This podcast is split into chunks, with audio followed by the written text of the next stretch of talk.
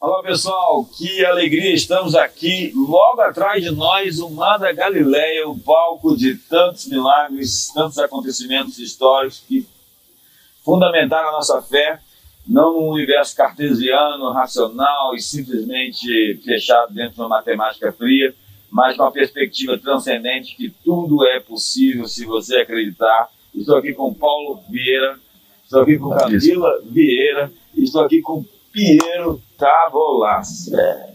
E é uma alegria demais poder estar aqui falando um pouquinho do que está acontecendo conosco aqui com um grupo de gente tão excelente, tão magnífica, tão extraordinária, tão exponencial que está aqui conosco em Israel esses dias.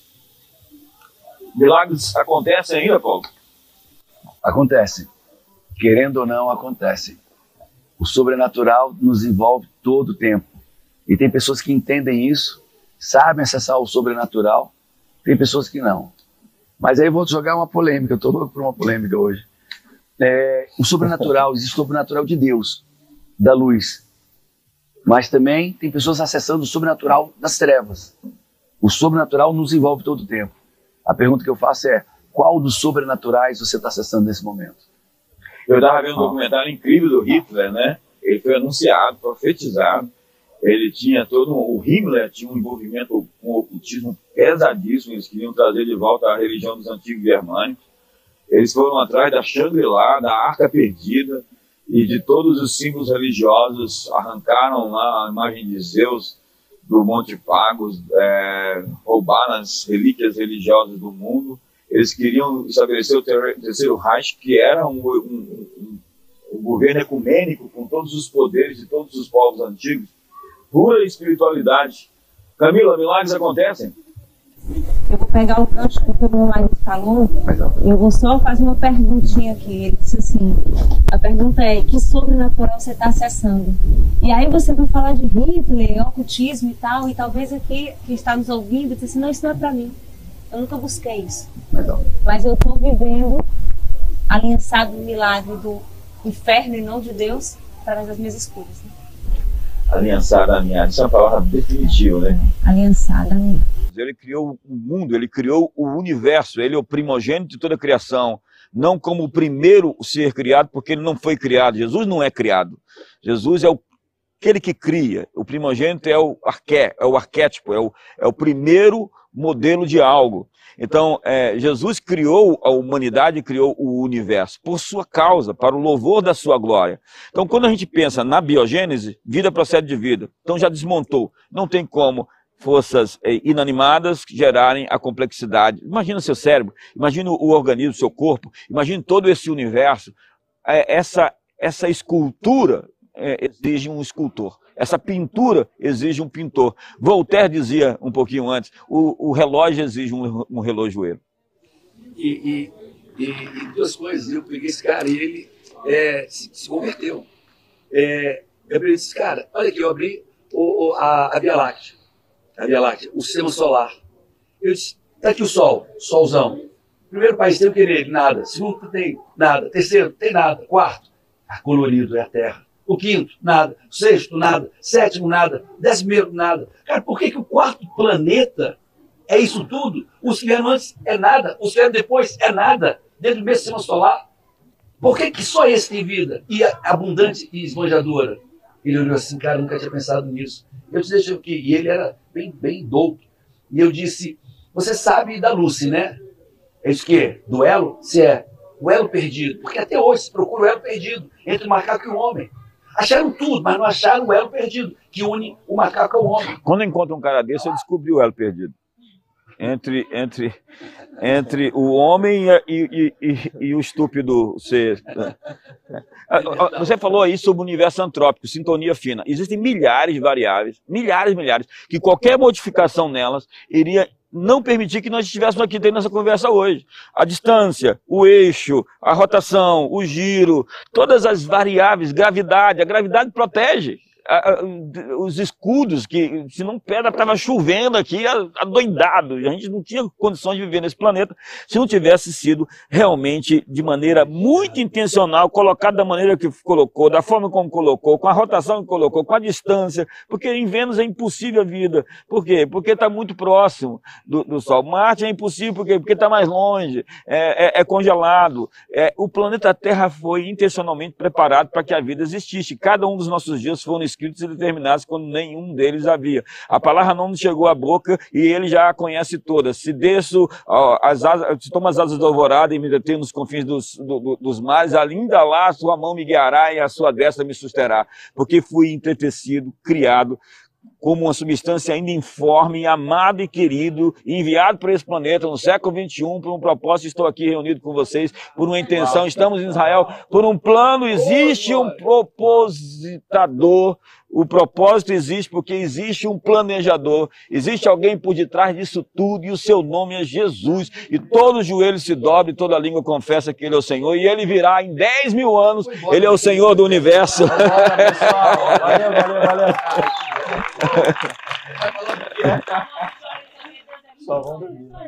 Não, vê os tons, os sobretons, as cores, vê, vê, vê, a beleza. Deus é um artista, né?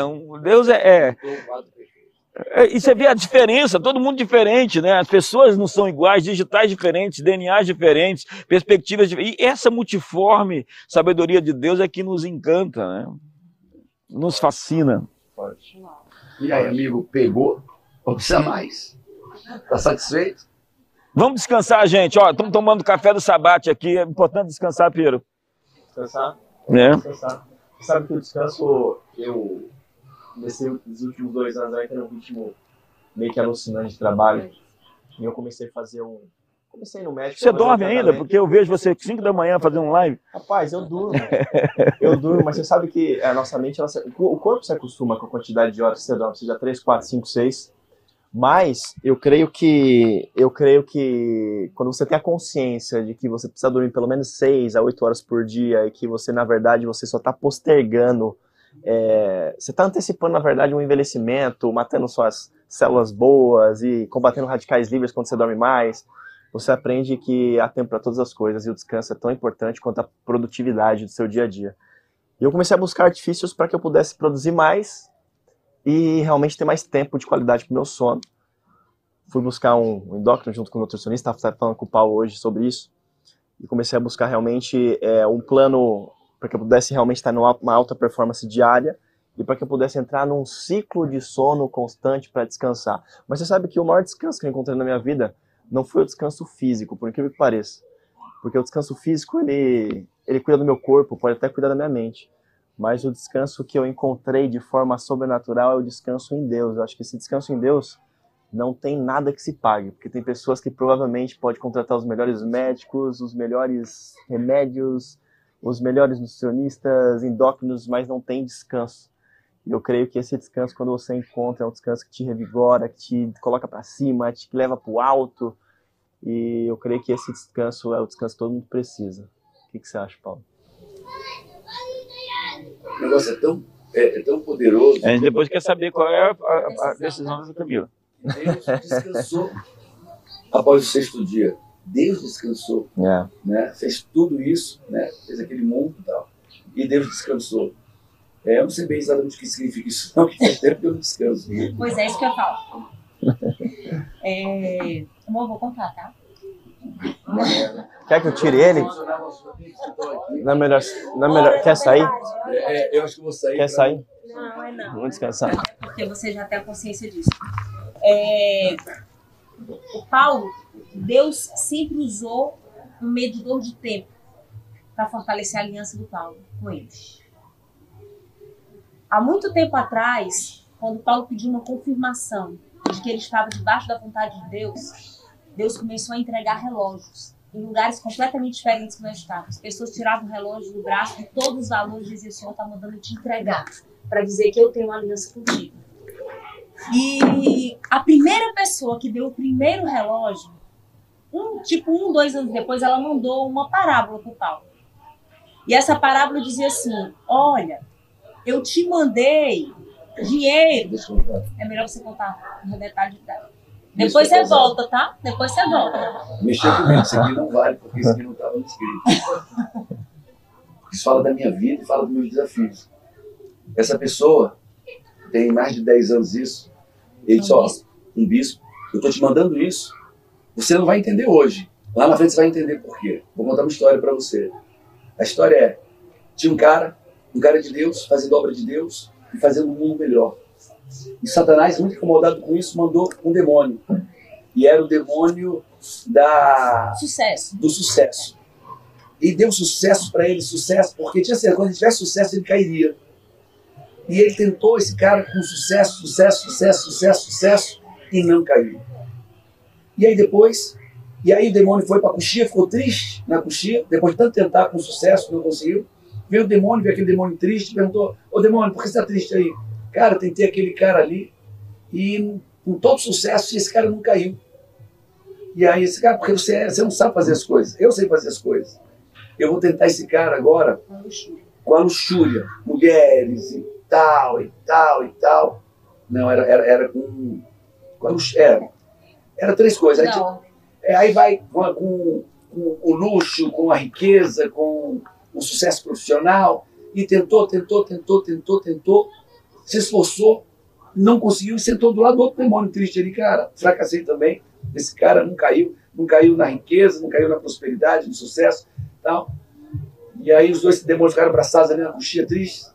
Aí passou o terceiro demônio e, e pegou esse cara. Vocês são fracos. Vocês, eu vou testar esse cara com o que vocês não sabem. Com dinheiro. Vou botar dinheiro na mão desse cara. Ele vai cair quando pegar em dinheiro. Aí foi lá, botou dinheiro, dinheiro, tal, tal. E o cara de novo não caiu. Firme, cada vez mais firme. Aí vem um quarto demônio. Viu os três demônios tristes ali, deprimidos, porque não conseguiram sabotar a obra de Deus através daquele homem. E aí perguntou: o que vocês têm aí? Cada um falou o que tentou fazer, não conseguiu. Disse: cara, você não sabe fazer nada. Deixa comigo. Disse: que demônio é você? Eu sou o demônio do tempo. E aí foi nesse cara. E aí foi nesse cara e começou a gente de compromisso. Compromisso, compromisso, e um homem honrado, arcando e assumindo os compromissos. E esse cara foi perdendo tempo. Tempo para tudo. Foi perdendo tempo, consumindo tempo, tempo, tempo. E até exausto, fadigado, cansado, sem tempo, inclusive para Deus. E aí sim ele caiu. Né?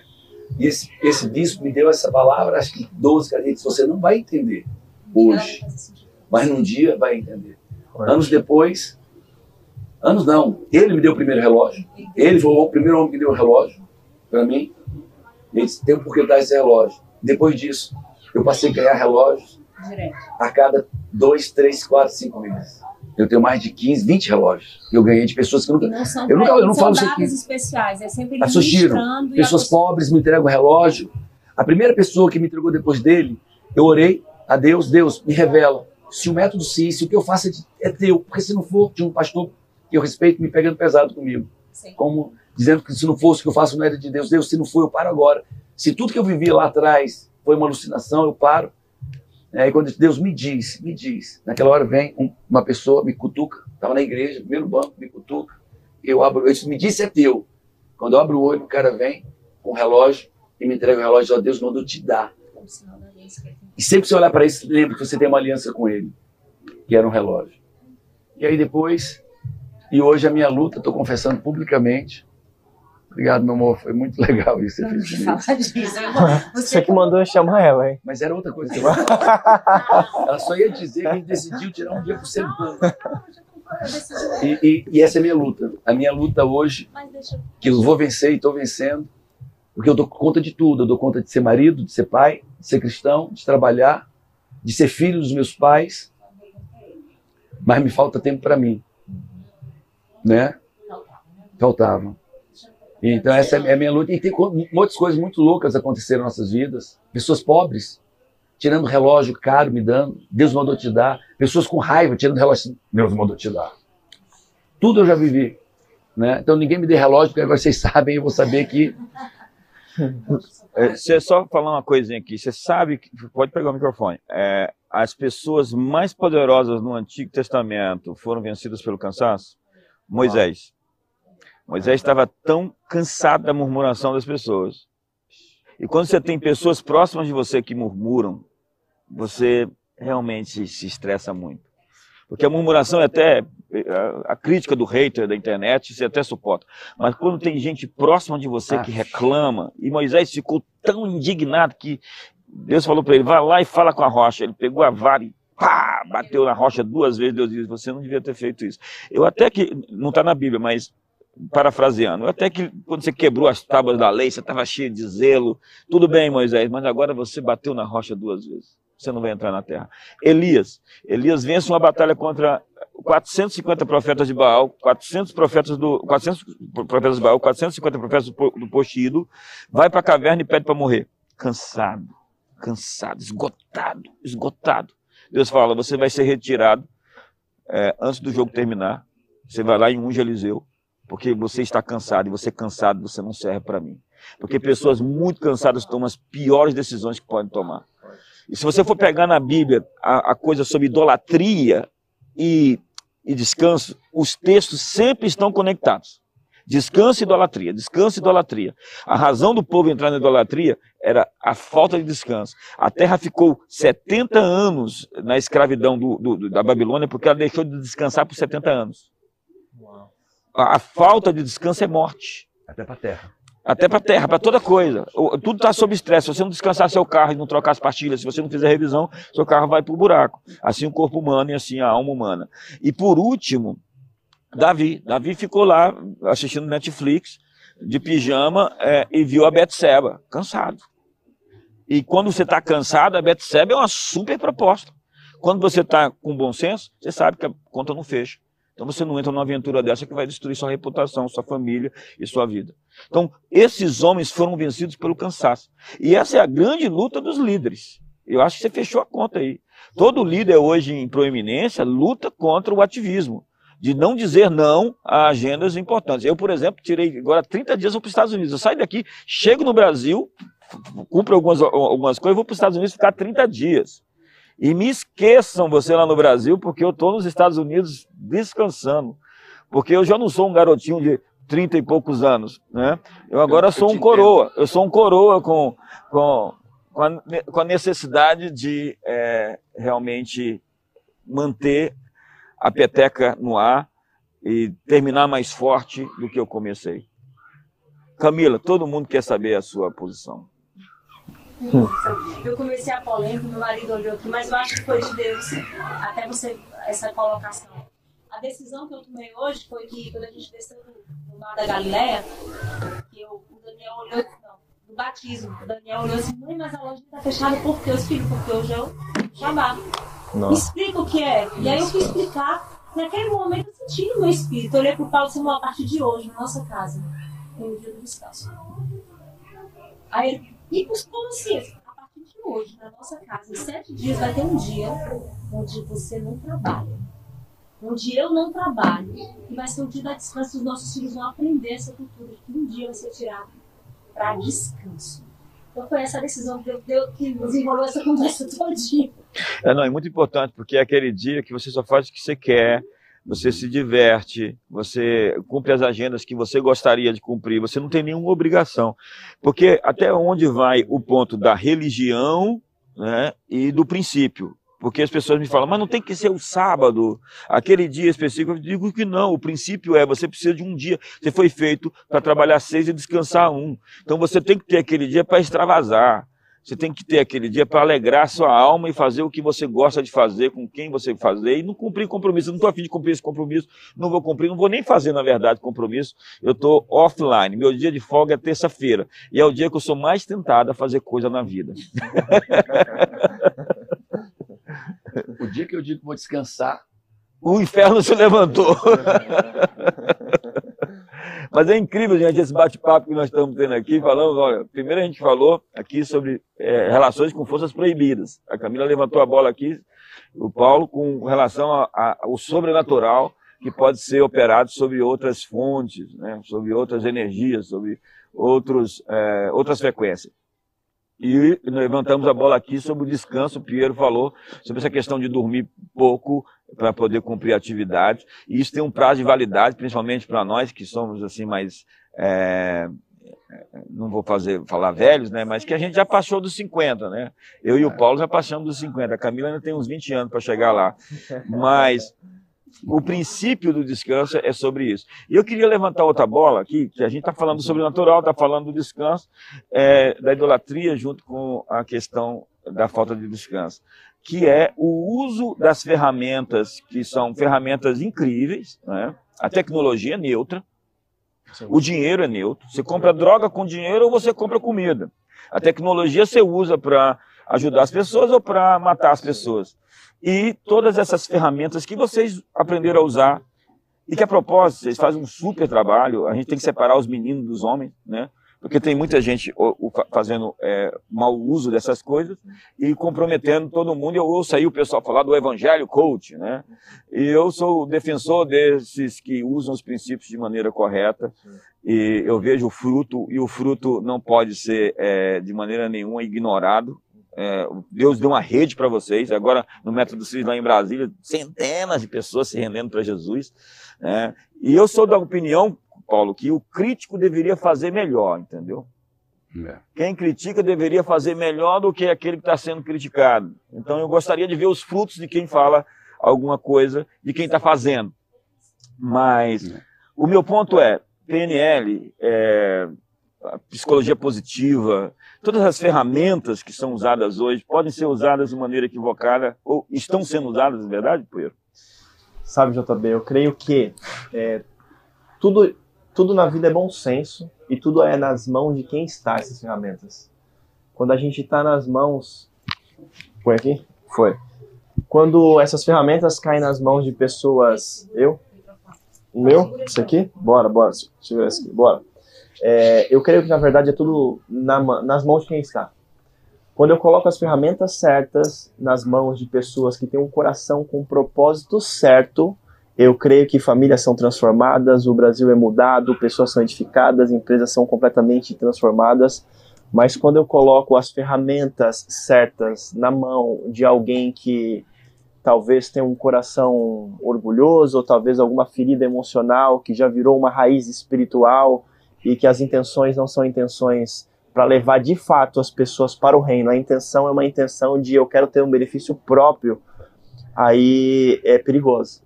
Porque eu vejo na internet muitas pessoas sendo manipuladas porque nós somos a voz, né? E nós somos manipulados com intencionalidade. Internacional, com certeza, 100%. Porque é o seguinte, é, eu sou a voz, você é a voz, o Paulo é a voz, a Camila é a voz, tantas outras pessoas que estão na internet somos a voz. Só que a voz é que voz? Qual é a intenção por trás? E como você falou bem do, do fruto, isso é muito importante porque você sabe que a gente pode mensurar exatamente se a árvore é boa pelos frutos, mas eu vou um pouco além. É, a qualidade dos frutos a longo prazo, porque tem árvores que está dando fruto momentaneamente, parece ser bom, mas com o decorrer do tempo você vai ver que não é um fruto bom. É um fruto que Intoxica. vai, exatamente, vai se manifestando de uma forma tóxica, vai influenciando outras pessoas. Então eu creio de verdade que PNL é maravilhoso, é pensamento, essa, esse negócio da lei da atração é, é incrível, é, mas precisa estar na mão de verdade de pessoas comprometidas, pessoas sérias e com a intencionalidade correta. É o livro de Eli. É. Forte. Livro de Eli. Forte.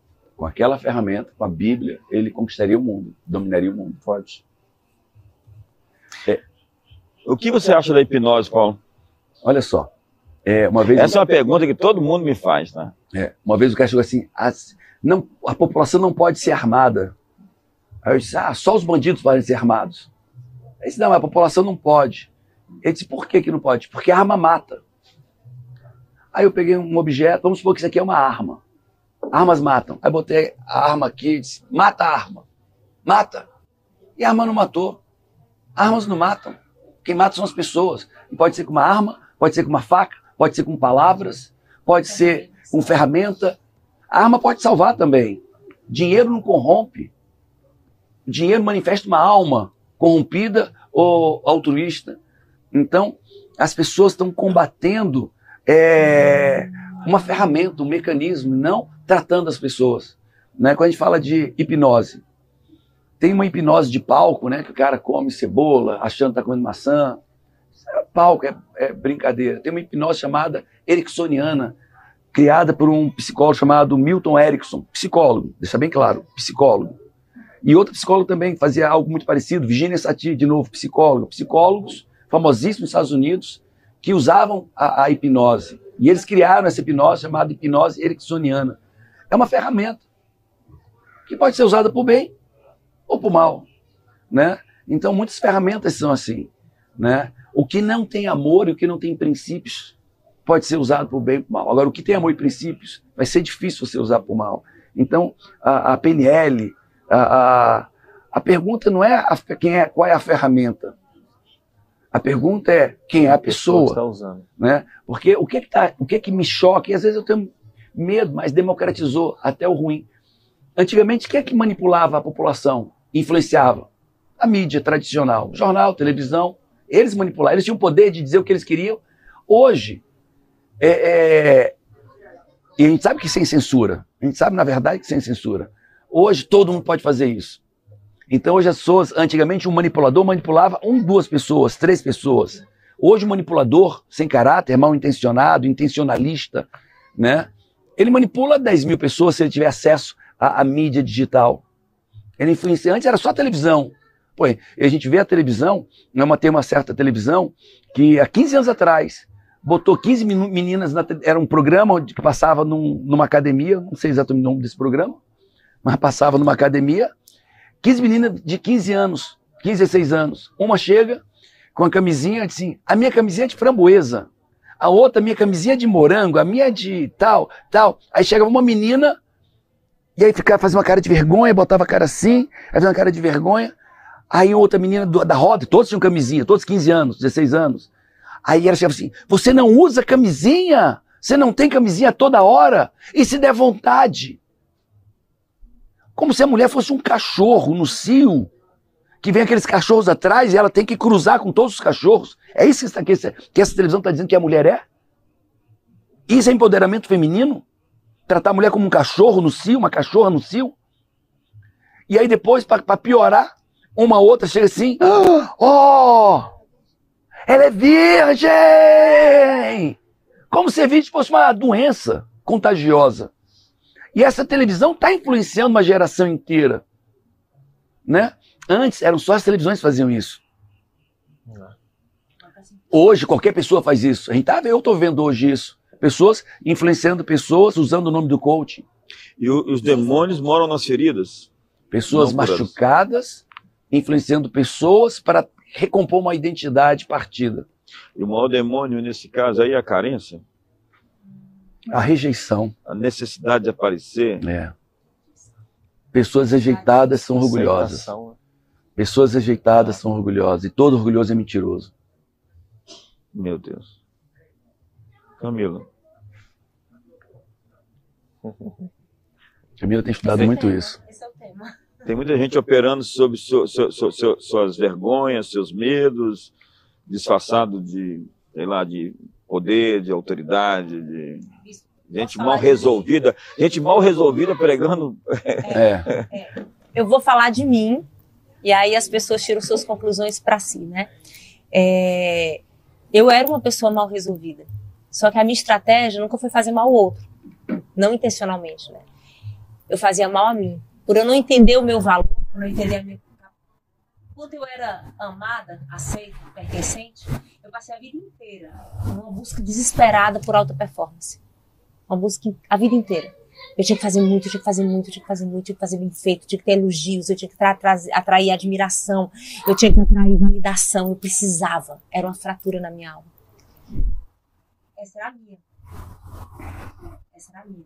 Pela rejeição. Pela rejeição. Pela minha história do passado. A pergunta é: qual é a sua? Qual é a sua? Todos nós temos uma fratura. Que enquanto não for sarada, ela deturpa o nosso caráter e a nossa intenção por trás da nossa ação. Qual é o motivo que te faz fazer o que você faz. Né? Quais são? Qual é o porquê? Eu disse, gente, eu fazia muitas coisas certas. Eu fazia muito poucas erradas, mas que machucaram muito. Porém, eu fazia muitas coisas certas, mas com motivação errada. Não era pelo meu valor, era exatamente por não saber o meu valor. Eu estava é, lá em São Paulo, a gente se encontrou logo depois e jantou, mas antes eu, tava, eu, entrei num lugar e estava tocando uma música horrível do Lu Santos, aquela que ele fala, não desejo mal para quase ninguém. e respeitamos todas as muitas formas de amor, né? É alguma coisa assim. Aí eu falei, só tem uma forma de amar, é sacrifício.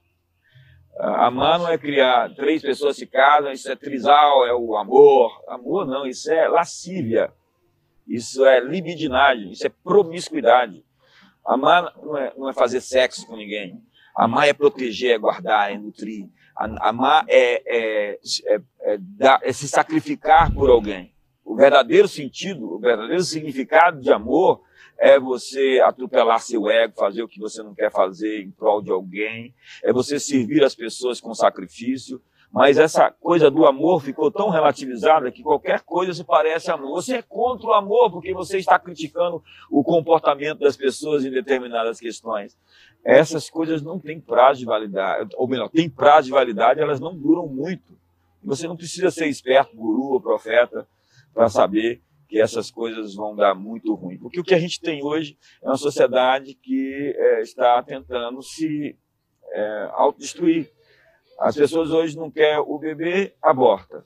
As pessoas não querem é, o casamento, divorcia. As pessoas não querem o vovô, eutanásia nele. Então nós vivemos numa sociedade de morte, que pro, proclama a morte. Que, que cuida do cachorro, que cuida do cachorrinho abandonado, mas mata a criança na barriga. a mesma pessoa que está cuidando, não pode fazer mal ao cachorrinho, cuidado com o cachorrinho abandonado, vamos cuidar do cachorrinho abandonado, incentiva e banca matar crianças no ventre. Onde uma bactéria é vida em Marte, mas um bebê não é vida, é. um feto não é vida até os nove meses em Nova York, ou em Colorado, ou até os seis meses na Colômbia, porque pode se abortar a hora que quiser sem ser. Com um pressuposto mentiroso, que diz que aqui que o corpo é da mulher e ela faz o que quiser com o corpo dela. A pessoa, com todo respeito, a pessoa tem que ser muito ignorante da biologia, da, da básica biologia, para saber que aquele corpo dentro dela não é dela. É um outro corpo, é uma outra vida, é uma outra alma, é um outro espírito. Esse corpo não é dela. Uma pessoa disse: Eu sou a favor do aborto porque o corpo é meu.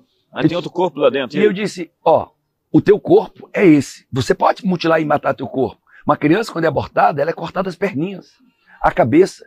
Ela é fatiada como se fatiasse um frango assado. Do mesmo jeito.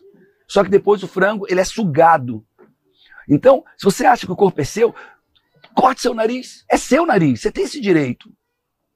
Corte seu seio e corte na base, tire tudo. É seu, esse você tem direito. Porque é o seu corpo. Agora, você tirar uma criança, esquartejar uma criança e dizer que esse corpo é seu, você só tem dois pés. Se aparecer um quarto pé, um terceiro pé, não é seu. Acredite que não é seu. É outra vida. Era outra vida. É, hoje a lógica é ame a humanidade e odeie o seu vizinho. Não se consegue amar uma pessoa, se ama no geral todos, eu, essa utopia, né, essa fantasia. Essas coisas vêm de ideias. a gente tem o Jacques Rousseau, estive na casa dele lá em Genebra, e ele influencia demais a pedagogia no mundo inteiro. Ele teve cinco filhos e não cuidou de nenhum quer ensinar, queria ensinar como nós devemos cuidar dos nossos. E é incrível, porque não existe simplesmente uma ideia, existe um, um espírito, um poder por detrás de ideias. Essas pessoas não estão sozinhas, Pedro. Nem um, nem um pouco. Eu creio de verdade, bispo, porque assim, a gente precisa entender de fato quem está, quem está por trás de nós nos acompanhando. Por que isso? Isso é tão poderoso que a gente lida com muitas pessoas, aí o Paulo principalmente, você, milhares de pessoas vêm nos treinamentos, vai no culto e tudo mais.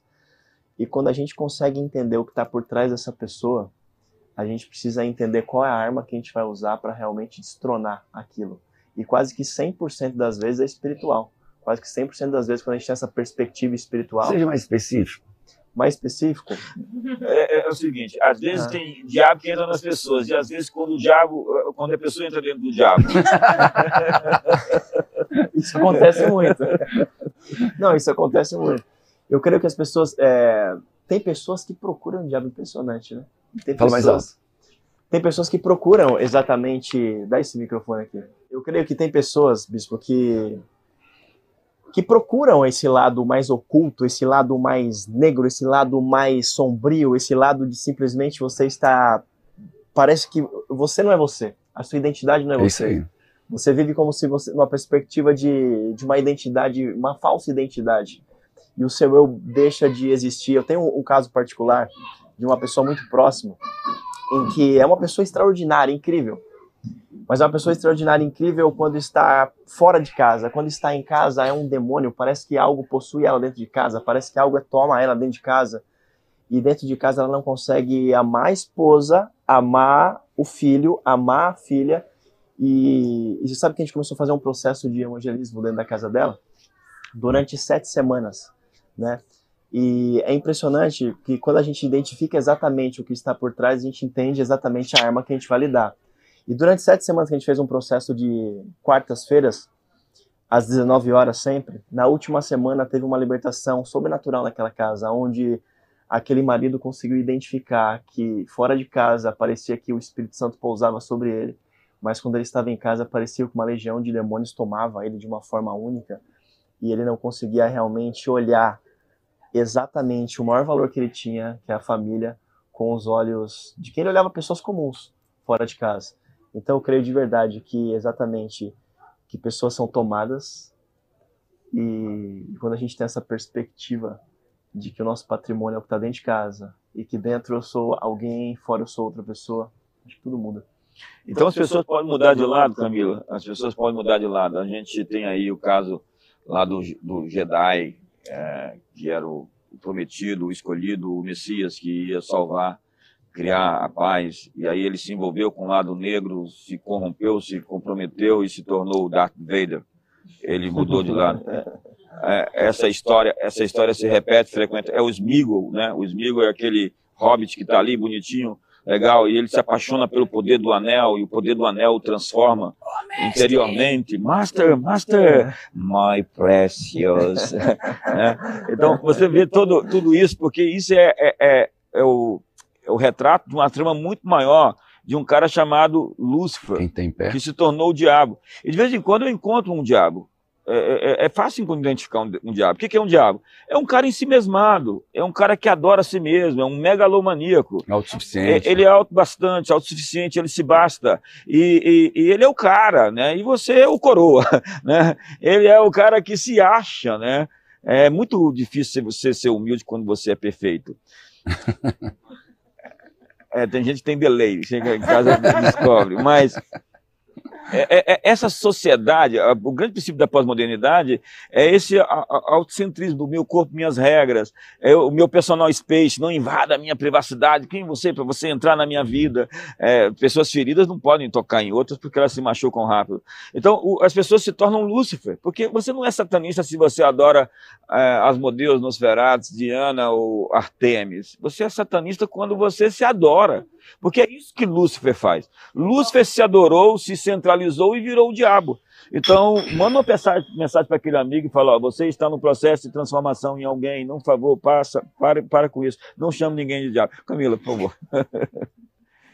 Isso, meu marido soprou aqui. é, Aquele que está de pé que cuide para não cair, né? E O orgulho é astuto. o orgulho, não, é sutil. Eu, eu tenho eu, eu- é um capítulo inteiro do meu livro. Eu acho que dentro do meu treinamento do meu livro eu dedico quatro horas para falar de orgulho, porque era o pano de fundo que me prendia, que me prende. Eu tenho que eu tenho que matar o orgulho todo dia, até hoje, todo dia, todo dia, todo dia, todo dia. Tinha. Tinha. Hoje eu, hoje eu deixei ele naquele rio, tá? Vamos Que é lindo que, isso, que vamos ver o que, é lindo. que acontece. Que fantástico isso. Não, não precisa ver, não, já aconteceu. E O seu velho homem morreu de causas sobrenaturais. É, isso aí. morreu de causa sobrenatural, literalmente.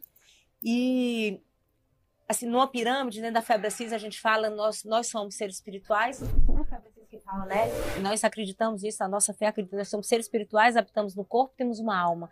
Na fé precisa a gente define a nossa alma como razão e emoção. E todas as vezes em que eu não cuido de alguma dessas três áreas, dessas três instâncias, uma vai sucumbir à outra.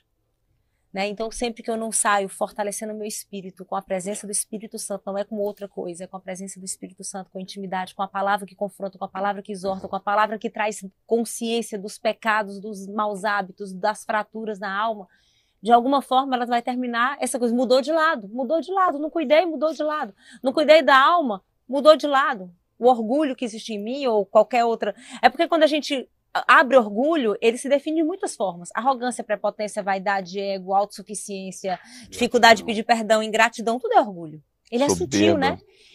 E eu levei para um evento nosso, Mulheres Experience, o tema foi as, o, o, orgulho de achar que venceu o orgulho. Porque uma época eu achei, eu achei que eu tinha vencido o orgulho. Jurava. E aí, todas as vezes que meu marido colocava luz numa coisa, porque ninguém melhor para ele, né? Ninguém melhor do que a bispa disse para ver o que, né? o, que, o que pode ser aprimorado. Ninguém melhor do que o Paulo para olhar o que eu preciso ser tratada todos vocês os dias. Vocês são uma incrível equipe, vocês dois. Somos. Parabéns, vocês, vocês se completam. Glória a Deus. É, e, aí, e aí ele, eu, sabe o diálogo interno? Eu dizia assim, meu Deus, amor, só você não vê o que eu já mudei. O mundo vê, você não vê ainda. Mas eu, eu usei o que eu supostamente já tinha vencido para neutralizar mais uma vez a minha consciência e me permitir e, e, bloquear o meu crescimento, meu contínuo crescimento. Minha, o que era aquilo? Orgulho de novo. Orgulho de achar que venceu o orgulho. Né? Então, sim, a gente pode mudar de lado. Basta não vigiar e sondar nosso coração. É, você está aqui assistindo, vendo pessoas vulneráveis, né? pessoas que estão expostas, é, não estão tentando mascarar seus, seus problemas e, e, mostrando sua cara de verdade, porque Deus usa pessoas imperfeitas porque ele não tem outro tipo de pessoa para usar. e eu tenho e eu tenho medo de gente perfeita, gente. Eu tenho medo de gente perfeita porque gente perfeita é um ET, entendeu? Gente perfeita não existe. É um então, orgulhoso mentiroso. É. É, perfeito é, é um orgulhoso mentiroso. Mas o orgulho é a raiz de todo mal. É, é, é, ali no orgulho de que subirei acima das estrelas, estabelecerei o meu, o meu, serei semelhante ao Altíssimo, né? Essa ideia de ter uma, uma avaliação de si acima, porque humildade não é você diminuir a sua força. Eu sou bom mesmo nisso, eu faço isso extraordinariamente, eu tenho um dom, uma graça de Deus para realizar essas coisas, mas eu reconheço os meus limites, né? Eu, eu sei até onde eu posso ir, eu sei que eu não sou onipresente, onisciente, eh, onipotente. Algumas pessoas ainda não, não, não, não largaram o complexo de, de, divindade, né? ainda se acham divinos. Né?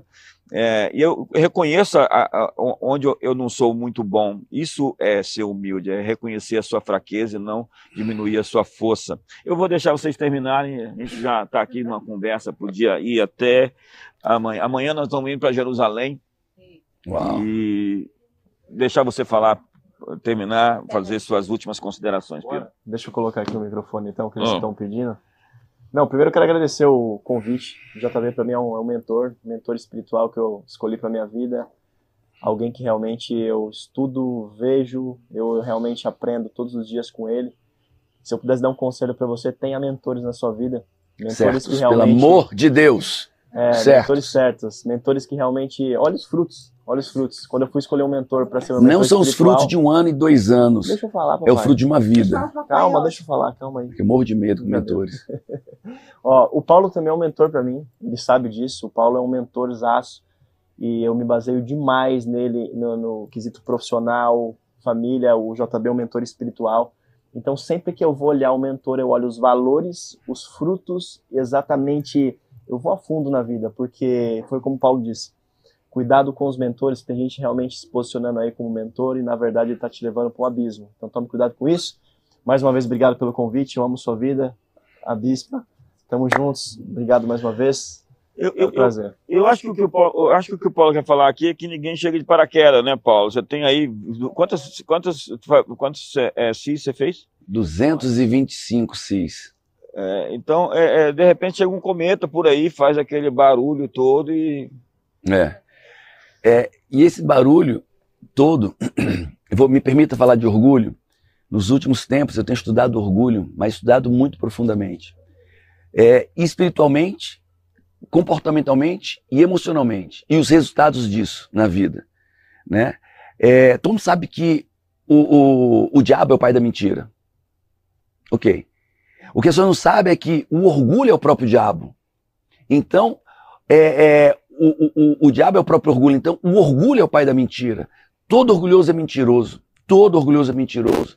E as pessoas não sabem definir orgulho. Orgulho é prepotência, arrogância, impaciência é orgulho, autossuficiência é orgulho, ingratidão é orgulho, desrespeito é orgulho, dificuldade de perdoar é orgulho, pedir perdão é orgulho, orgulho é, é, é, é, é desonra é orgulho. Então nós temos visto, isso é que me preocupa, hoje, nesse nosso mundo, onde todo mundo democraticamente pode ser um influenciador, quando o motivador é o orgulho. E o cara, ele, essa pessoa está lá por orgulho. E todo orgulhoso é mentiroso, e todo orgulhoso ensina pessoas a serem orgulhosas. Né? Se reproduz, né? Isso se reproduz. Né? Então, é, é, o que eu quero dizer assim, toma muito cuidado. Toma muito cuidado, olha para você e, e, fica atento. É, como a Camila disse, fica atento, porque quem está em pé cuide para não cair. Lúcifer era um anjo de luz, um anjo chegado a Deus. E ele começou a se achar lindo, poderoso, maravilhoso. Ele disse, cara, eu sou melhor que Deus. Tem pessoas que não se acham melhor que Deus. Porque tem holofote, porque tem palco, porque tem audiência, porque tem elogios e mais elogios. Né? Então, eu quero dizer assim para todo mundo que está nos vendo é cuidado com o orgulho.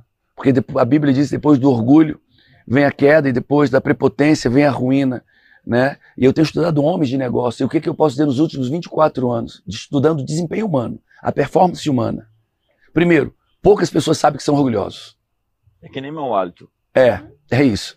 E depois, é, eu nunca vi um casamento acabar que não tenha sido por orgulho. E eu já tive, eu tenho 11 mil horas de sessões de coaching individual, 11 mil horas. Nunca vi um casamento acabar que não fosse por orgulho. Eu nunca vi uma pessoa não crescer que não fosse por orgulho. Eu nunca vi ninguém cair que não fosse por orgulho. Eu nunca vi uma casa e uma família destruída que não fosse por orgulho. Eu nunca vi uma criança abandonada que não fosse por orgulho. Eu nunca vi nenhum malefício ou insucesso humano que não fosse por orgulho em 24 anos. O que me desespera é que as pessoas não sabem. E o que me desespera mais ainda são mentores que se dizem perfeitos, mentores que sabem mais do que todo mundo, mentores que não querem ouvir feedback de ninguém, mentores que são autossuficientes no então, seu conhecimento. O feedback é a grande arma para lidar com esse ponto cego. Ter alguém que olha para você e seja um espelho, que reflita a sua imagem verdadeira e não seja cúmplice do, dos seus erros. Porque essas pessoas, é, obviamente, estão andando sozinhas. Elas não têm ninguém para falar alguém que para compartilhar a vida, alguém para. Eu preciso de igreja, porque na igreja é o local, né? não na minha igreja, minha casa. Minha casa é uma igreja, sim. Quando tem o povo de Deus, minha casa virou uma igreja. Eclésias, minha casa é igreja. Mas quando eu tô lá, que o pastor aponta o dedo, tem mil pessoas, e aquilo serve para mim, ele falou para mim, me exortou. Ele me confrontou, eu preciso ser confrontado. Está na Bíblia, se andarmos na luz como na luz ele está, temos comunhão uns com os outros. E não é um relacionamento superficial, é uma, um relacionamento de compromisso, de, é, de confronto, de alinhamento. Quem não ouve a exortação, eu, eu estudo muito isso, quem não ouve a exortação, quem não ouve feedback, já está destruído. Quem não ouve a exortação, a Bíblia é cheia disso. Quem não ouve a exortação já está destruído. Então, então, cuidado com quem anda sozinho. Cuidado com quem anda sozinho, cuidado quem não, quem não ouve o feedback, quem não ouve a exortação, quem não ouve a crítica. Hoje está falando, não sei com quem está falando isso. Quando me criticam, eu fico, posso ficar com raiva, eu me sacudo na cadeira, mas eu ponho no mosaico. E quando vou ver, eu nunca vi uma crítica ferina e cruel que não tivesse alguma coisa para pegar para mim. Eu nunca vi, eu nunca fui criticado por ninguém que não tivesse uma algo que eu tivesse que trazer para minha vida. Por mais que eu tenha ficado com raiva, me debatido, ah, cara, eu precisava ouvir aquilo. É, diz que os romanos, é, quando chegaram das guerras vencedoras, tinha um cara com tambor na frente do general no cavalo, o general vinha na frente com o cavalo e ele batia o tambor na frente do general e disse: Você vai morrer, você vai morrer. E ele passava uma boa parte do percurso, o general vitorioso, vindo com as legiões, e o cara: Você vai morrer. Ele era pago para dizer para aquele cara que ele não era imortal e que ele tinha que cuidar das vitórias. Ah, era para o próprio general. Era. Ah, uau! Era o que eles chamavam de momento mori. Era o aviso de que ele não era imortal e que ele tinha que cuidar do seu sucesso para não achar que ele era o fim e que tudo se resumia nele. E por fim, para terminar, depois a Camila vai dar as suas palavras e orar é, aqui, ela vai orar por nós. É claro, você é a dama aqui, no, a gente tem que homenagear as mulheres mediante você, sua presença. É, eu conheço um cara, e vocês todos conhecem, que tinha um problema terrível de orgulho. Ele, o nome dele era Apóstolo Paulo. E ele diz assim: pela grandeza das revelações que eu recebi, me foi posto um espinho na carne para que eu não me ensoberbecesse. Ele diz assim: me foi entregue tantas revelações de Deus, tantas compreensões do mundo espiritual. Eu recebi tanto de Deus que para que eu não achasse que era sobre mim, eu tenho um negócio me espetando aqui. E quando eu penso que é sobre mim, aí vem um negócio e ai, e ai, e ai. E você vai ver que todo, é, todos nós temos alguma coisa que está espetando a gente para nos colocar de volta no lugar e saber que não é sobre nós, mas é sobre Ele é sobre Jesus, é sobre o seu reino, é sobre a sua glória. E tudo que a gente está construindo tem que ter é, definitivamente o propósito, se comemos ou bebemos ou façamos qualquer outra coisa, façamos tudo para a glória de Deus. Seu sucesso, sua família, seus empreendimentos, sua força, sua energia. Se nós começamos falar, falando aqui da grandeza de Deus, nós temos que falar que o oxigênio foi Ele que nos deu, o sol que nos aquece, a chuva que alimenta, a semente que Ele nos deu, a força que Ele nos deu, nada temos que dos céus não nos seja dado. Então a nossa vida deveria ser vivida para a glória de Deus. E essa é a diferença entre o diabo, um diabo e um verdadeiro cristão. É que o cristão tirou o eu do trono e colocou Jesus como centro da sua adoração. E ele está prestando contas para ele, por isso não vai fazer nada diferente daquilo que se preconiza na Bíblia, porque ele está adorando alguém e colocou o ego no seu devido lugar. De vez em quando o ego vai tentar aparecer, voltar, ressuscitar, emergir, vir para fora e você vai voltar a colocar ele no devido lugar com a sua adoração. Adoração não é cantar uma música, adoração é dizer: Deus, tu és o centro do meu universo. Verdade a minha vida, vida orbita em torno da tua vida. Eu estou aqui te adorando. Então, se eu quero me divorciar, eu não vou me divorciar. Eu vou comer mais um quilo de sal junto e nós vamos vencer essa fase, fazer essa curva e chegar do outro lado. Se eu quero fazer qualquer treita, qualquer confusão, eu não sou dono de mim. Eu tenho um dono. Eu chamo Jesus de Senhor e isso não é apelido. Jesus é Senhor da minha vida e eu estou pronto para te servir e te obedecer. Isso é o contrário de ser um diabo. Camila Vieira. Enquanto, assim, essa final aí, o que veio no meu coração é que chave é essa que me mantém nesse lugar, né? Que chave é essa que me mantém nesse lugar? Que chave é essa que eu posso chamar de espinho na carne? É a consciência.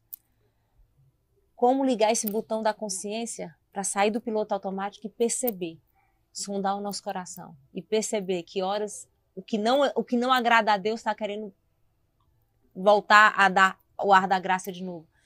E, e a primeira coisa que o orgulho adormece é a consciência, porque dói.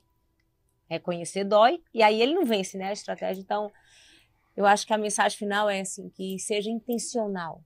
Aquela coisa do joelho no chão, coração quebrantado. Senhor, sonda-me e vê se há em mim algum caminho mal. Me revela, me revela, me revela. Né? Me tira do engano, me tira da cegueira, para que eu possa, pelo menos, me posicionar né? e vencer a, a, a batalha diária. Então é isso. Que incrível, que incrível. Muito obrigado a todos vocês por participar, estar conosco aqui até agora. Alguém quer fazer alguma pergunta é, para a gente encerrar? Uma pergunta, duas, e vamos então é, terminar. Vamos lá, gente. Ricardo. Vem aqui, Ricardo, para as pessoas te verem. Olha para a câmera ali, ó. É, queria a sua visão espiritual nesse aspecto. Nós falamos muito de onipotência, onipresença, né? Geralmente, falando numa sociedade, observamos que em cima da riqueza, mas existe isso dentro da pobreza, dentro de uma escassez. Como é que a gente pode identificar isso? Como não... podemos identificar numa escassez, numa pobreza, orgulho, orgulho, orgulho. onipotência, onisciência, onipresença? Riqueza, Na verdade, a pobreza não define alguém humilde, nunca. Na verdade, é, você só pode mostrar que é humilde quando você teve sucesso. Alguém que não obteve sucesso na vida não tem o que provar até hoje. Você conquistou alguma coisa? Como é que você pode provar ser humilde se você ainda não conquistou nada? No momento em que você conquistou alguma vantagem, algum sucesso, aí você sim vai ter que mostrar para que veio. E enquanto isso, a gente está olhando, assistindo, vendo se você é de fato ou não humilde, porque a humildade exige, a prova da humildade exige sucesso. E a questão da pobreza e da, da riqueza, ela tem é, raízes, né? O Dr. Miles, que foi meu mentor por 25 anos, ele dizia, o rico e o pobre se encontram, Deus fez tanto a um como ao outro. Provérbios 22, verso 2. Qual é a diferença entre o rico e o pobre? Um mindset, uma mentalidade, um sistema de crenças. Então, quando você pensa nas pessoas, você pensa no que elas aprenderam. E pobreza, na raiz etimológica da palavra no hebraico, é improdutivo. Não é aquele que não tem, é aquele que pegou as suas sementes e comeu. Ao invés de plantá-las e produzir a partir do que se tem, ele não fez nada, porque todos têm alguma coisa. Moisés tinha uma vara na mão, Sansão tinha uma queixada de jumento, Davi tinha cinco pedras lisas do ribeiro, e alguém tinha cinco pães e dois peixes, deu para Jesus e alimentou a multidão. E Jesus fala para nós, alimenta a multidão. Você está brincando, Senhor, nem 200 denários daria para alimentar esse tanto de gente. Pega o Macfish do menino que está aí e começa a distribuir, porque esse negócio vai multiplicar. Mais uma pergunta? Eu queria que você comentasse, eu gosto muito do seu livro da metanoia, que é a transformação da mente, é esse renovo. E nesses tempos de metaverso, falar desse paralelo de metanoia e metaverso. O metaverso, ele, ele nos coloca num outro mundo, numa experiência tão imersiva, tão é, maluca, que, que eu acho que ele nos descola daquilo que a gente realmente é. A gente está falando de identidade até agora. Essa é a ideia. Então, ele nos descola mais ainda de quem nós somos, da nossa fé e de tudo mais. Eu, eu não conheço tão bem essa questão do metaverso, eu vou passar a bola para o Paulo ou para o Piero, porque eu imagino que seja uma questão de um avatar, de você criar um personagem e trabalhar sobre outra identidade. É isso, Paulo? Você sabe mais. É, o metaverso é, eu sou eu, mas não gosto de mim eu estou, eu estou com, acima do peso, eu sou pobre, eu não tenho um carrão, não tenho um avião, nem namoro com a Gisele. E aí eu entro no metaverso, e agora? Eu, te, eu posso tudo, eu tenho a mulher que eu quero, eu ando de avião, e, e, e a roupa que eu quero, a casa que eu quero, minha casa eu pouso de helicóptero. Tem gente que hoje já tá vendo metaverso mental já aqui nesse mundo. Isso muda, muda o cérebro, né? E aí o cara tá lá, assim, cara, eu não vou sair de casa para ser quem eu sou. Porque é muito trabalhoso ser alguém real, de carne e osso. É trabalhoso demais ter sucesso. É, de, é trabalhoso demais ter um, uma família feliz. É, é trabalhoso demais ser fiel. É, tudo é trabalhoso demais lá fora. Então, eu vou pro metaverso. Eu tenho um avião. Eu tenho o tênis. A Nike já vende o tênis dela por 500 dólares no metaverso. Que isso? Pro seu avatar usar o tênis de 500 dólares lá no metaverso. Todas, Gucci, tá tudo lá no metaverso. Então, lá no metaverso, eu sou quem eu quero. Eu compro um corpo, aprimoro o meu corpo, eu vou para Paris, eu compro um prédio inteiro, e lá é fácil. Então, eu não preciso ser ético lá, não preciso ser persistente, determinado, nada. Eu só preciso estar tá no metaverso e ser quem eu quero ser. Pode ter vantagens? Tem. Pode ajudar muitas pessoas? Vai.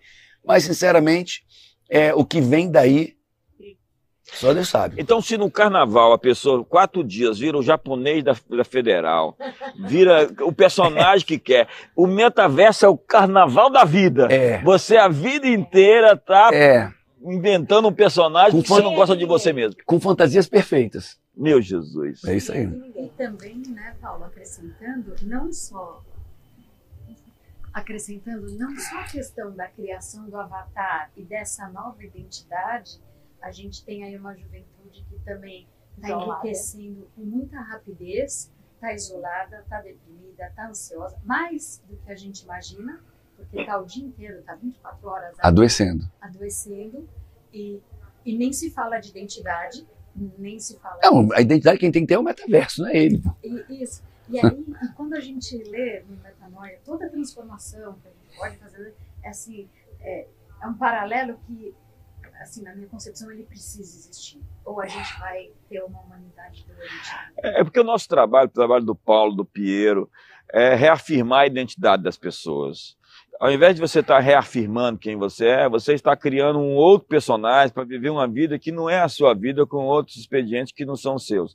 Hoje, na Universidade de Berkeley, hoje já há 10 anos que eu, que eu vi isso, já se fala sobre a nova evolução da, da, da, do, do, homem, é, o, o, o homo tecnológico, o homem técnico, alguma coisa a partir da mudança cerebral das sinapses pelo uso sistemático do computador 14 horas por dia, três dias que o cara fica virado sem dormir e fica ali, ele está mudando toda a, a, Você falou sobre consciência, que é o espinho que fica ali, e tem gente que cauterizou a consciência. O que é cauterizar Total. a consciência? Você é, afogou a voz da culpa, da condenação do erro. Essa voz está dizendo que eu estou errado, não, eu vou afogar, afogar, afogar, não estou errado, eu estou certo. Então você vai fazer aquilo que é tudo errado na sua vida sem ter nenhum tipo de constrangimento, de condenação, de acusação. Por quê? Porque você afogou a voz da consciência e você não tem mais nem consciência.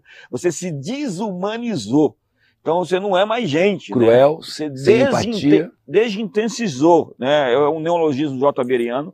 Né? Você deixou de ser gente, porque você virou alguma coisa diferente daquilo que é sensível, quebrantado, humano, solidário. É, você já não tem esses apetrechos, essas coisas que fazem parte da essência de quem nos faz gente, humano. É... E se o avatar errar, não tem problema. Cancela aquele avatar e cria outro. Faz outro. Reencarnou. fez besteira. Cancela aquele, encarna de novo em outro avatar, ou em dois ou três. Então o cara pode ser, ele pode ser uma princesa, aquele homem pode ser uma princesa, ele pode ser um lutador de sumô, e pode ser um hard rock simultaneamente em três mundos paralelos. Jesus. Uma alienação, na verdade, né? Eu não quero criticar, porque tá, vamos, vamos, meter o pau em mim agora, daqui a pouco. Vamos, ah, você não sabe o que é metaverso. Tem muita coisa boa. Sim, sim.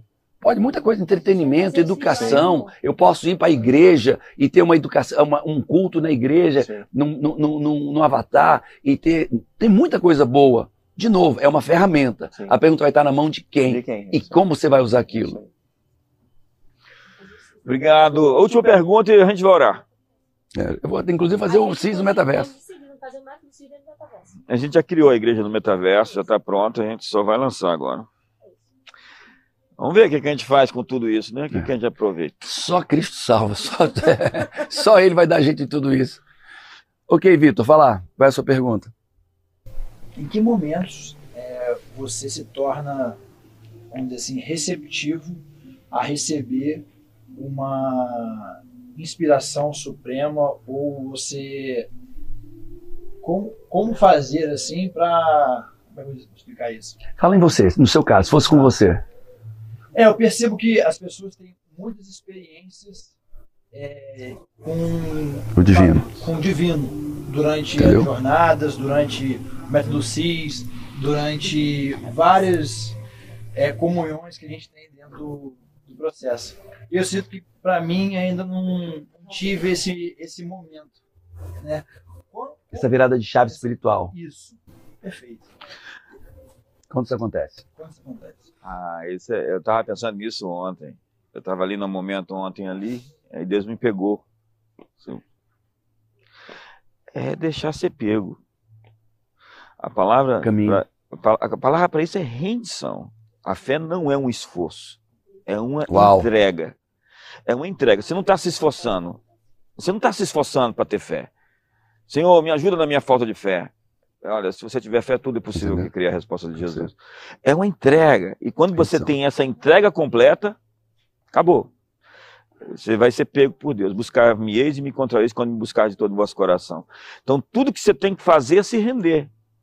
E quando você se rende, Deus vai pegar você. É aquela história lá do William Wilberforce no filme, né? O sujeito fala: Vejo que você encontrou Deus. Não, ele diz: Foi Deus que me encontrou e, e, caminha. O caminho, a verdade, você tem que estar nesse caminho. É uma estrada, né? Porque você vai ouvir muita coisa em muito lugar. Se você ouvir lugares certos, pessoas certas e as informações certas. Se você tiver no lugar errado, com as pessoas erradas, vai ver muita porcaria. Isso vai desviar o teu caminho e vai te fazer olhar para o que não presta. Se você estiver com as pessoas nos lugares certos, com as pessoas certas, ouvindo as informações, isso se constrói até ser indubitável, real. Meditar de dia e de noite na, na verdade, nas escrituras. Né? Pergunta dele foi como é que ele entra nessa Essas águas mais profundas, quando ele tem essa Virada de chave. essa virada de chave espiritual. Então, de forma bem prática, bem simples, no meu raso entendimento é constância na, no relacionamento com Deus todos os dias. Contra um lugar que é só seu e dele. Aquele canto, aquela mesa, aquela sala, adoração, enche a tua vida, todo dia uma pregação, todo dia palavra de Deus, todo dia, todo dia, todo dia joelho no chão, faz dele a tua melhor companhia. E quando menos esperar, ó, ele vai dizer assim, está comigo, e aí, aí, aí você vai se surpreender. Só mudando de E face. É todo dia, é todo dia. Tem um cara na Bíblia que estava lutando com Deus, levou uma sova, levou uma surra. O nome dele é Jacó. Até a hora que ele se rendeu. A Bíblia diz que ele foi quebrantado na coxa. E quando ele foi quebrantado, ele venceu. É, você nunca vence Deus na força. Você tem que deixar ser vencido. É essa rendição que te torna poderoso. A pessoa mais poderosa nesse ambiente aqui é a pessoa mais rendida. A pessoa mais entregue para Deus é a pessoa mais ungida. E Deus só vai encher você com o Espírito Santo quando você parar de brigar com Ele, lutar com Ele e falar assim: Senhor, eu quero entregar. Eu, eu- eu desisto de lutar. Eu quero me render. Andréia, Olá. É, Bispo, o senhor tem falado muito que, de fato, é, se esforçar é difícil, mas se render é que é o mais complexo. E no livro Seu Ano Novo é Você, você traz um pouco da responsabilidade que a gente precisa ter de cuidar de fato das nossas emoções, porque elas vão ser o norte aí, que vão dar a referência das nossas respostas, das, das nossas escolhas. E vocês hoje abordaram um pouco, né, sobre essa importância das emoções enquanto esse mediador de tomada de decisões, de escolher para quem é que você vai trabalhar de fato. Fala um pouco do seu ano novo é você e dessa responsabilidade que a gente tem de de fato se render, porque se esforçar é difícil, mas se render é que é complexo. a vida tem um algoritmo, né? Você lê os livros, você faz o CIS, você faz o método lá, o, o- Nitro, você vai para a igreja, você tem uma igreja para pertencer, você pertence, você precisa de uma casa para pertencer, um lugar que você chama de seu, né? É, Minha meu igreja. povo, né? Ruth só encontrou seu destino quando encontrou o seu povo. Você encontra seu povo, você encontra seu destino. Então você eh, tem hábitos de vida, você vai para academia, você tem uma dieta balanceada, você toma suplementação. Então você cria um número, um algoritmo, uma equação e aquilo ali, a matemática, tá- até os demônios sabem onde é que você vai chegar. O diabo já fez a conta, fala assim, ó, vai para aquele canto. Por quê? Porque você criou um algoritmo através dos seus hábitos e esse algoritmo não mente. O arrependimento, né, a mudança de chave, a metanoia, vai provocar a mudança desse algoritmo. Eu gosto muito de um, de um filme chamado Agentes do Destino. Você vai ver que o, o futuro não é uma coisa é, possível. cristalizada, é uma coisa que vai modificando à medida que você vai decidindo. Vai decidindo, aí muda todos os números e tal, vamos para ali agora. Então, à medida que vai se definindo, se decidindo, o, o futuro vai sendo criado, porque é, o futuro não é um, um- um- um tempo, o futuro é um lugar. E quanto tempo você vai chegar nesse lugar é o tempo que você aprender a lição agora e criar o algoritmo certo para chegar naquilo que Deus programou para você. É, existem muitos futuros. Se você sair daqui com uma decisão tomada é, de se você, ah, está criando um outro algoritmo, é um futuro que você vai ter que viver com ele. Se você sair daqui com a decisão de entregar e se render para Deus, você está criando um outro algoritmo. Esse algoritmo vai, vai, vai promover a sua vida e vai te levar a, a um, um determinado ponto. Jesus falou sobre uma coisa.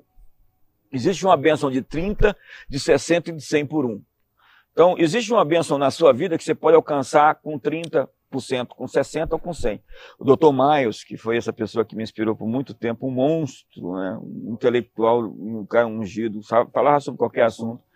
Ele dizia que a maior tragédia da vida humana era morrer, eh, morrer cheio das coisas que Deus colocou dentro de você. Porque para ele, todos nós estamos cheios de riqueza. Ele chamava de potencial. né? Eu tenho uma semente aqui na, na minha mão. O que, que eu tenho? Eu tenho uma árvore. Uma semente é uma árvore. Não, o que, que eu tenho? Eu tenho uma floresta, porque dentro de uma semente existe uma floresta inteira. Então existe dentro do pequeno um potencial enorme. Dentro de um peixe há um cardume, dentro de um homem uma nação. Então, a maior tragédia da vida humana é você não colocar isso para fora. Aquilo que está dentro de você, colocado por Deus, seus dons, habilidades. Porque existem nós, né, Paulo? Você está acostumado no CIS, você está acostumado a trabalhar com pessoas. Nós, na igreja, nós estamos desfazendo esses nós das pessoas para que a sua verdadeira personalidade se mostre. Você é lindo e maravilhoso. Mas a gente não viu você até hoje. Por que, que a gente não viu? Porque você está preso dentro da casca, dentro da crosta, você não se desenvolveu, né? Desenvolveu. Desenvolver é se des desinvolucrar, né? Desembrulhar. É, é, é, desembrulhar. A gente só vê o embrulho, você ainda não mostrou sua cara, sua Preso. verdadeira face, a beleza que Deus fez você para ser. E à medida que você vai treinando, disciplinando, fazendo, acontecendo, você vai é, rompendo e vindo para fora. E esse ser que Deus colocou dentro de você é extremamente lindo, a sua imagem, a sua semelhança, poderoso, rico, bem-sucedido, maravilhoso. E por isso que você não pode ter medo de mostrar quem você é, porque você é realmente maravilhoso. Você foi formado de um modo assombrosamente mara- maravilhoso e entretecido como nas profundezas da terra. Então, você é sem igual, Deus não fez outro igual a você, você tem um DNA único, a sua, diferen a sua diferença é que faz você importante, não é a sua igual, aquilo que você é igual. Então, você é raro, a comparação é a morte da autenticidade. Não existe um, um você por aí, andando por aí, um uma Xerox, um clone ou uma cópia. Você é, é- você é único, você é você sem igual. E quando você descobre quem é você, você nunca mais vai querer ser outra pessoa. E nesse livro, né, Bispo, no seu ano novo é você, Camila, você trouxe uma coisa importante. O Bispo fala no livro, quem não leu, leiam, tá excelente.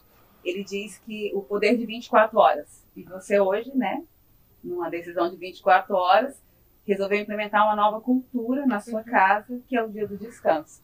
E aí nós vamos lá para Romanos, né, que diz que quando nós conseguimos de fato mudar a nossa mente, né, nós conseguimos acessar a boa, perfeita e agradável vontade de Deus. Muito obrigada. Uau, obrigada. Amém. Gente, a conversa está muito boa e nós somos modeladores, formadores. Eu sou um grande admirador das pessoas que estão aqui com a gente. É, o trabalho que vocês fazem é incrível, porque é, é, existe uma raiz, uma palavra chamada formar. Ela acabou de falar de transformar. Você pode conformar, você pode transformar. Conformar é ter a forma das circunstâncias.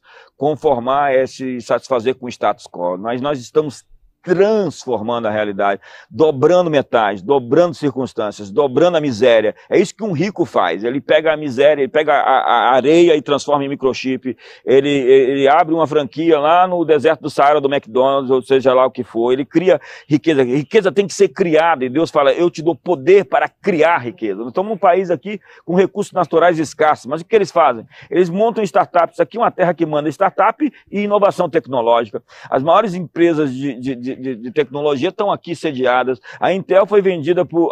comprou, comprou a Mobile por 15 bilhões e 300 milhões de dólares num cheque. Com a única, eh, eh, o único pedido de manter a, a sede da empresa em Tel Aviv. Você vai ver os unicórnios israelenses. Isso aqui é cheio de empresa de bilhões de dólares. Por quê? Porque riqueza é uma mentalidade. É aquela coisa de que no Talmud está escrito, e eu vou falar sobre isso, se você me permitir, uma mensagem só sobre riquezas e prosperidade apostólica, que é uma mensagem escandalosa sobre dinheiro. É, é, ama a Deus com todas, as, com todas as suas riquezas. Já imaginou um negócio desse? Ama a Deus com todo o seu dinheiro. É, e o Talmud diz: a miséria é pior do que 50 pragas. Imagine você ser criado numa, numa cultura que fala assim: a miséria é uma coisa de Satanás. É pior do que 50 pragas. Eu não vou aceitar isso na minha vida. Eu vou produzir dinheiro, eu vou produzir riqueza, eu vou produzir um ecossistema. Todo mundo. Em Abraão serão abençoadas todas as famílias da terra. A prosperidade que vem para mim não é só para mim. Ele foi lá, pegou a. Você está dizendo que quem acha lindo a miséria é do Satanás. Porque eu, porque eu vi um cara dizer Ele está enganado por Satanás. É, eu, vi- eu vi um cara dizer que até, até a pobreza em Cuba era linda. Porque até a pobreza em Cuba era bem dividida. O cara dividiu um. Ou seja, o cara ficou com meio sapato. Satanás. É, a, gente, essa batalha ela é espiritual, entendeu? Ela não é uma batalha é, simplesmente cultural, de argumento, ela é uma batalha espiritual. Tem forças espirituais por detrás, porque a estupidez ela é da esquerda. É. O diabo inventou o politicamente correto, é a linguagem das vítimas. Ao invés de você lutar, você tem mais direito de se ofender do que eu de falar a verdade para você. Agora você não pode mais nem sorrir, porque sorrir é preconceito contra quem não tem dente. Então, eu- deixa eu falar pelo que eu passei, eu lhe falei isso, né? É, já que a gente está falando desse pessoal, eu dei uma palestra tremenda e quando acabou, o organizador disse: Ó, você precisa resolver um problema. Eu disse que foi.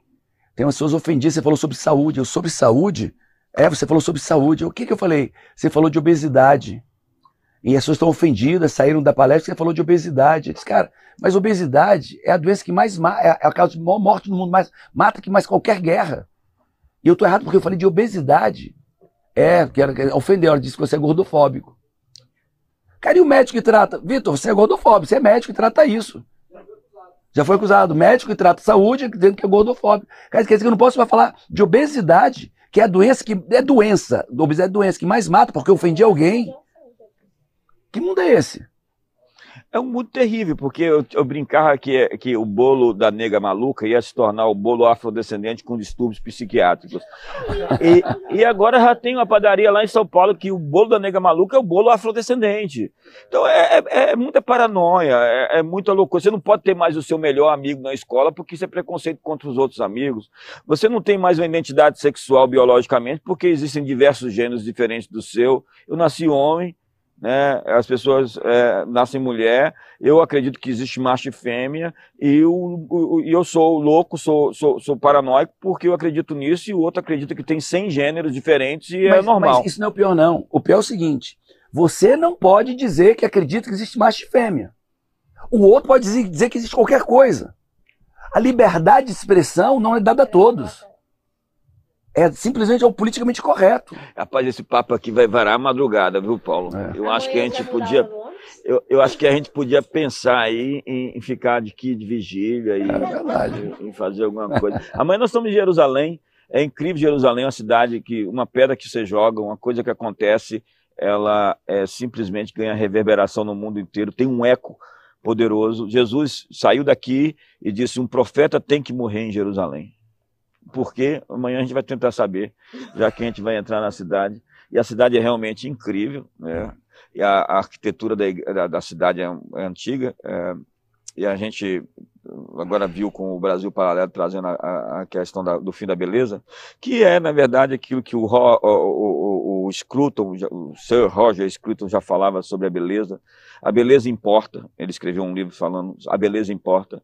Deus é o autor do belo, e você vê hoje o diabo criou a, a, arte, a arte, moderna, porque é, fizeram lá um, um urinol, um, um, um, pinico e chamaram aquilo de arte. Eles vão lá, fazem um bocado de coisa borrada, coisa manchada e diz: Olha que beleza, olha o, tom sobre tom. Eu falei: Não estou vendo, mas olha, presta atenção. Você deve ser um ser muito primitivista para não ver o, o, a estética disso. Aí o professor vai lá, pega o avental dele.